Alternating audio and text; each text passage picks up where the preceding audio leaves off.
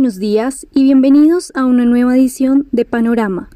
Dani, cuéntanos cómo está el panorama el día de hoy. Muy buenos días, Sharon. Panorama indeciso del día de hoy, tercer día consecutivo con esta dinámica, por lo menos en el arranque de mercado. La noticia del día tiene que ver con que los inversionistas parecen estar dejando en este momento de lado las expectativas positivas generadas por las pruebas preliminares de las vacunas de Pfizer y de Moderna eh, y se están enfocando eh, aparentemente el día de hoy en lo que está ocurriendo en el corto plazo con el avance de la pandemia en varios países y las medidas de restricción que se vienen implementando para contener esa pandemia. Por lo tanto, digamos que hoy vemos algo de retroceso en los mercados, no es muy fuerte, por eso mencionábamos que la dinámica era indecisa. Y también hay que tener en cuenta que el día de ayer tuvimos la oportunidad de leer varios reportes en los que se estaba advirtiendo que tal vez la pandemia en Europa podría terminar generando o tenía el riesgo de generar una crisis del sistema bancario. Esto no solamente podría ocurrir en Europa, sino cualquier otra economía, por lo tanto es importante ver cómo continúan tratando de mitigar los impactos y de ver cómo ayudan a los negocios para que tal vez las soluciones no impliquen un mayor endeudamiento, sino otro tipo de estrategias. Con respecto a cómo viene la dinámica del mercado, pues bien, es cierto que las vacunas han generado unas valorizaciones razonablemente atractivas, no tanto en Estados Unidos, solamente el 1.7% del Standard Poor's en términos de ganancias desde el pasado 9 de noviembre, fecha en que tuvimos el reporte de eh, preliminar de Pfizer. Em, a pesar incluso también del retroceso de ayer en Estados Unidos, seguían ganando el 1.7%. Hoy hay un retroceso del 0.1, 0.2% aproximadamente. Mientras tanto, en Europa la ganancia ha sido un poco más fuerte, 5.9%, es decir, casi 6% desde el pasado 9 de noviembre. En Colombia, un poco más del 5%. De alguna manera, estas ganancias que habían tenido el mercado accionario en los Estados Unidos con los anuncios de las vacunas se han empezado a transmitir a otros mercados y también otros sectores que habían sido afectados por la pandemia. Con respecto a una información de la OMS nos ha llamado la atención que han calculado que el cumplimiento del uso de tapabocas en el mundo es de solamente el 60%. Esto, desde nuestro punto de vista, es llamativo porque el experto de la OMS dice que si se hubiera cumplido con este uso en un 95% eh, de las veces o de las personas, no sería necesaria la implementación de cuarentenas, que es precisamente lo que tiene el día de hoy el mercado un poco negativo. Eh, una noticia positiva eh, por este frente tiene que ver con AstraZeneca, que está anunciando que su vacuna desarrollada en conjunto con la Universidad de Oxford, está generando una respuesta inmune por parte de los adultos mayores. Esto es una de las poblaciones pues tal vez un poco más expuestas a eh, el tema del COVID. Así que es un anuncio positivo, pero a pesar de ese anuncio, como vemos el día de hoy, eh, estamos un poco con retrocesos. En las próximas semanas tendremos ya los resultados preliminares de la vacuna AstraZeneca, que en apariencia tiene una ventaja frente a la de Pfizer y la de Moderna. Recuerden que la de Pfizer ha sido la primera, la de Moderna tenía la ventaja de que no necesitaba tanto congelamiento como la de Pfizer para mantener eh, la preservación pues, de, la utilidad de esta vacuna y parece que la de AstraZeneca y Oxford tendrá la ventaja frente a las otras dos de que eh, su costo pues, será más bajo entre una quinta y una décima parte. Con respecto a mm, lo que se va a venir más adelante, todas estas tres vacunas tienen la debilidad de que se necesitan dos inyecciones. Eh, así que seguimos esperando pues, que el próximo año los resultados de la vacuna de Johnson y Johnson con su filial de laboratorios Janssen, que está haciendo los ensayos en Colombia, pues nos muestre que solo se necesitará una inyección y que la preservación será más fácil. Así que tanto Pfizer como Moderna necesitan acelerar su producción porque al ser las primeras no importan los costos, ellos van a poder vender todo lo que produzcan. Así que esto es uno de los focos de atención que tendremos en los próximos meses desde el punto de vista farmacéutico. En el frente de eh, las restricciones que se están implementando, en Nueva York eh, se ha decidido nuevamente cerrar los colegios públicos.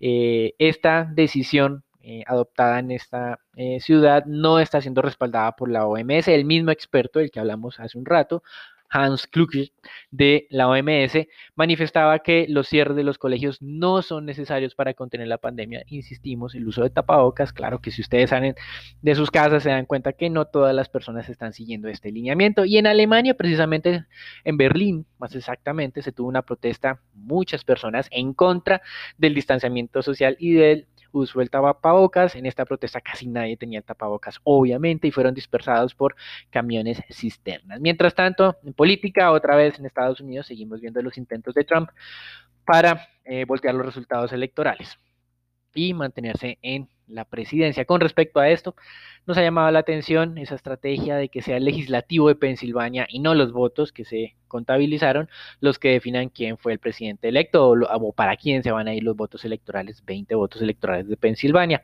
Esto pues hay que estar pendiente en qué termina en el legislativo de este estado. Eh, si bien es cierto, los republicanos tienen más escaños que los demócratas, eh, debido a la amplia presencia de eh, parlamentarios independientes en Pensilvania, pues eh, los republicanos no alcanzan a tener la mayoría eh, como partido eh, completamente. Así que nos llama la atención en qué va a terminar esta estrategia. Mientras tanto, ni Arizona ni Wisconsin aceptaron las demandas para iniciar reconteos manuales. En divisas, un leve rebote generalizado del dólar en el mundo.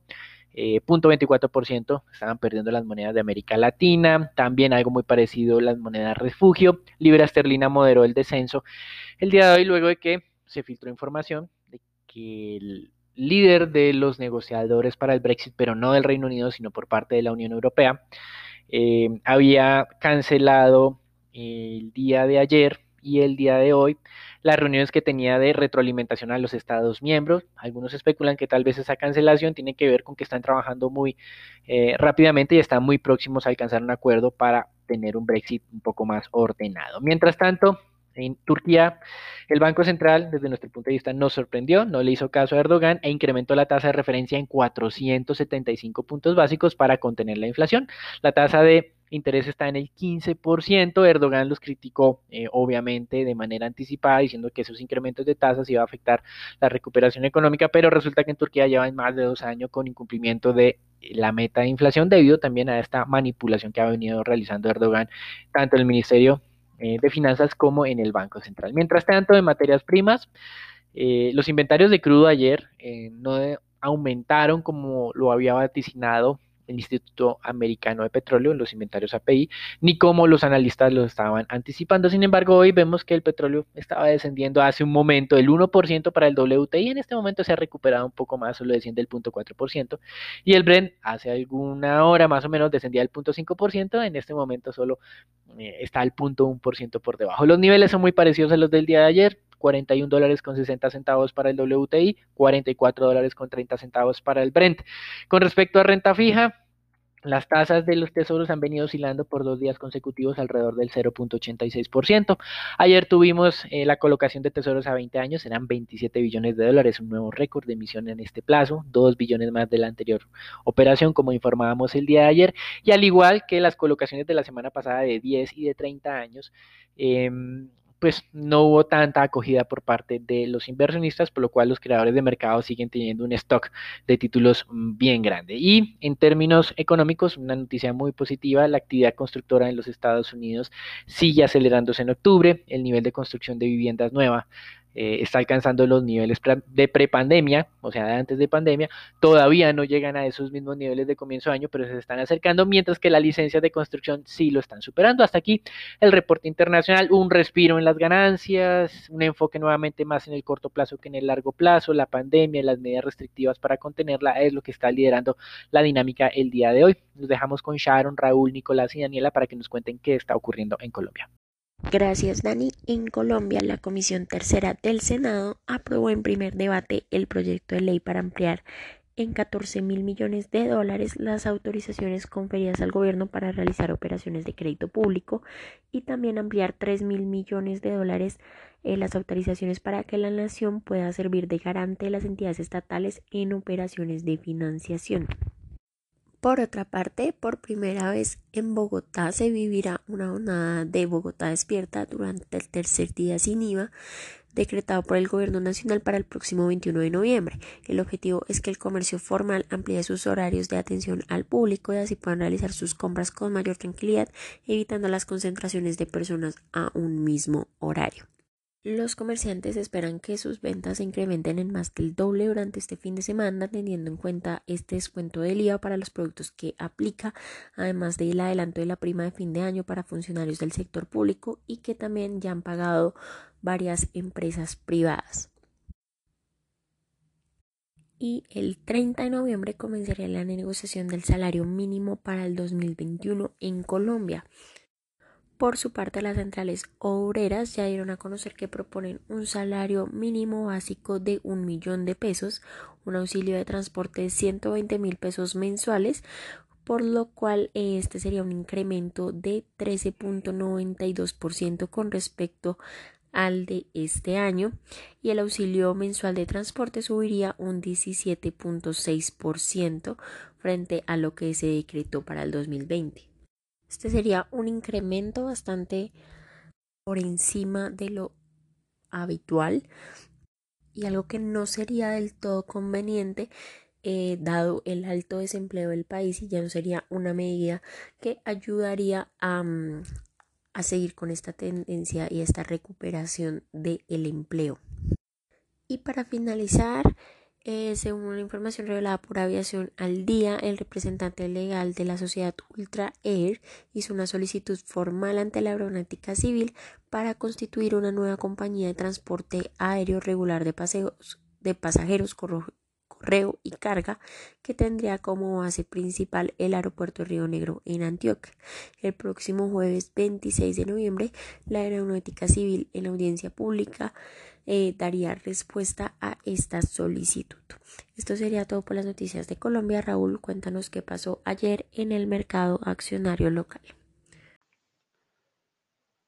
Muchas gracias, Dani, por parte del mercado accionario local. El Colcap la jornada del día de ayer siguió ganando un poco de valor y confirmó la ruptura de los 2.230 puntos, ratificado por una recuperación de los volúmenes eh, negociados. Sin embargo, se mantuvo eh, tan solo relativamente por encima de este nivel, pocos puntos, por lo cual cualquier retroceso podría perder ese nivel para seguir la senda de recuperación.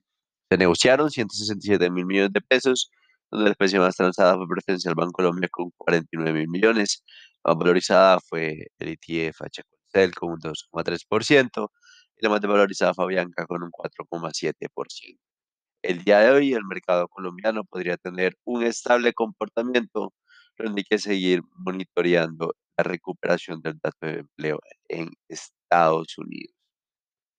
Por los resultados de aval los consideramos como positivos, con una sorpresiva utilidad de la controladora de 691 mil millones de pesos, un incremento del 113% trimestralmente y solo inferiores al 7% anualmente.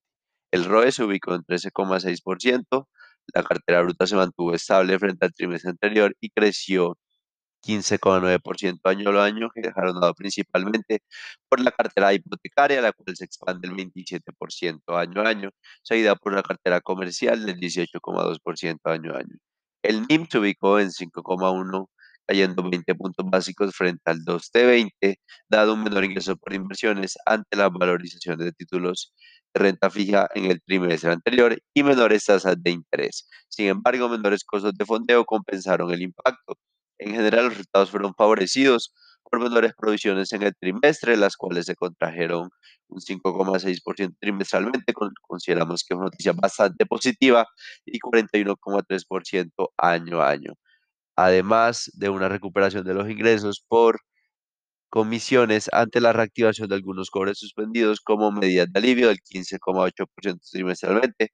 Finalmente, el buen desempeño de los sectores de infraestructura, energía y gas recuperó los ingresos del sector no financiero, donde se expandieron el 11% año a año y el 207 trimestralmente, dando un poco de color de los positivos resultados de Corfi colombiana. Por otra parte, la acción de vivienda sigue ganando valor y tocó de nuevo los 28 mil pesos impulsados por sorpresas positivas en la utilidad de la compañía en los resultados del tercer trimestre de 2020. De igual forma, eh, el ritmo de crecimiento de provisiones mantiene una estabilidad, lo cual podría significar un mejor manejo de la coyuntura por parte de la entidad. Único, cuéntanos cómo amanece el dólar el día de hoy. Buenos días, Raúl. Muchas gracias. Soy Nicolás de Francisco y vamos a hablar del dólar. En la jornada de ayer, el volumen transado fue de 834 millones de dólares, donde tuvo un incremento superior al 7% con respecto a la jornada inmediatamente anterior. El precio de cierre fue de 3.644 pesos y el precio medio alcanzado durante la jornada de 3.647 pesos con 23 centavos. El mínimo durante el día de ayer fue de 3.625 pesos y el máximo alcanzado de 3.659 pesos. Para el día de hoy esperamos soportes entre los 3.620 y 3.610 pesos y resistencias entre los 3.650 y 3.660 pesos. Los dejo con Sharon para los temas de renta fija. Muy buenos días, Nico. La soberana mantiene la buena dinámica y ambas curvas se valorizaron en medio de un mayor optimismo en los mercados internacionales. La curva TES tasa fija se valorizó cerca de tres puntos básicos y de igual forma la TES VR se valorizó un básico y medio, donde continúa la amplia demanda en el segmento largo de ambas curvas. Tanto los 24 como los 28 se valorizaron y cerraron en 3.50% y 4.98% respectivamente. En cuanto a la subasta de TSVR del día de ayer, la Nación sobreadjudicó una vez más 50% del monto inicial ofrecido y adjudicó 350 mil millones de pesos, dada la amplia sobredemanda de 4.5 veces. Las tasas de corte para los abriles del 29 fue de 1.9% para los febreros del 37 de 2.87% y para los junios del 49 de 3.31%. Las tres tasas inferiores a las tasas de corte de la subasta pasada y así la nación cada vez más continúa favoreciéndose de esos bajos costos de financiación también impulsados por esa amplia liquidez internacional que ya también se está viendo reflejada en las valorizaciones en las curvas debido a ese mayor apetito por riesgo que hay internacionalmente, por estas buenas noticias que generan optimismo en cuanto a el desarrollo de las vacunas en el mundo. Por el lado de deuda corporativa, esta continúa mostrando reactivación. Se operaron 10 mil millones a través del sistema transaccional y cerca de 930 mil millones por registro. Lo más transado continúa concentrado en tasa fija del 21, del 22 e IPC del 22. Por el lado de anuncios, el día de hoy Promigas buscará 600 mil millones de pesos en bonos ordinarios AAA en dos series, en IPC a 5 años y tasa fija en VR a 25 años. Esta es una muy buena oportunidad para diversificar el portafolio con un emisor que es bastante estable y que se ha mantenido bastante resiliente en lo corrido del año ante la pandemia, lo que generaría entonces una buena oportunidad en cuanto a estos bonos, especialmente en la referencia en IPC, pensando en rentabilidades superiores estimadas al vencimiento cuando la inflación retome de nuevo esos niveles promedios sobre el 3.5, 3.75%. Para el día de hoy, entonces, esperamos que se mantenga el apetito por los títulos locales a medida que eh, este apetito por riesgo continúa y las curvas continuarían valorizándose, en especial en los segmentos medio y largo. Con esto concluimos nuestro panorama del día de hoy, una vez más indeciso, y esperamos que eh, estén con nosotros en una nueva jornada el día de mañana. No olviden suscribirse y seguirnos en nuestras redes sociales para conocer más acerca de lo que mueve a los mercados a diario.